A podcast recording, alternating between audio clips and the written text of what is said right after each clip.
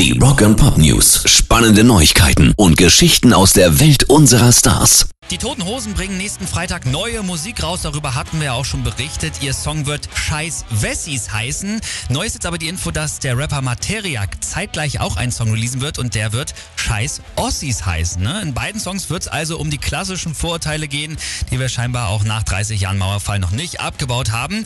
Ich bin schon richtig gespannt und die ähm, ja, Kollabo, also beide Singles wird es auch auf Platten geben und zwar in den passenden Farben Bundesgrün und Zonenblau.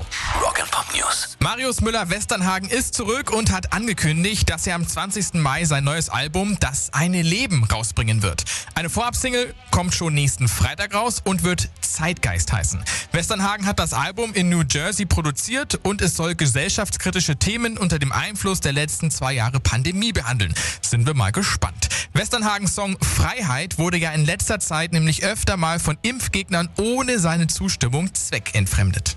Rock and Pop News. In Berlin wird es am Sonntag ein Friedenskonzert am Brandenburger Tor geben. Das Ganze läuft unter dem Namen Sound of Peace. Bisher ist wirklich eine sehr bunte Ansammlung an deutschen Künstlern angekündigt. Unter anderem zum Beispiel Peter Maffay, Silbermond, Gentleman, Revolverheld. Und die Liste ist auch noch nicht vollständig, sagen die Veranstalter.